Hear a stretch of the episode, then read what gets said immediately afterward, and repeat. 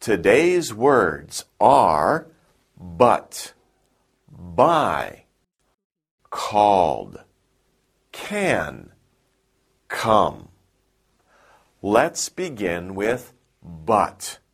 We use but to show difference or things that are opposite. For example, the girl is sad, but I'm happy. Next, we have by.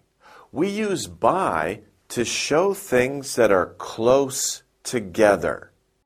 For example, my bag is by the desk.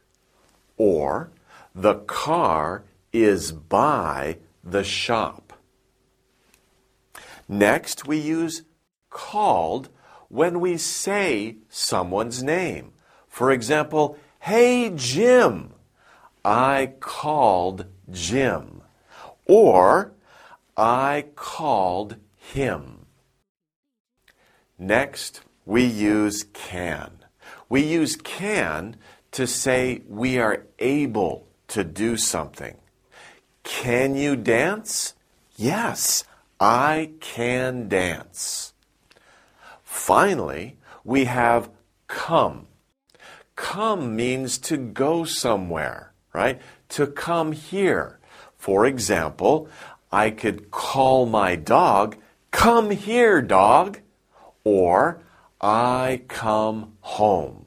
So when we go somewhere, we can say come. Okay, those are our words. Okay, great. We'll see you next time. Goodbye.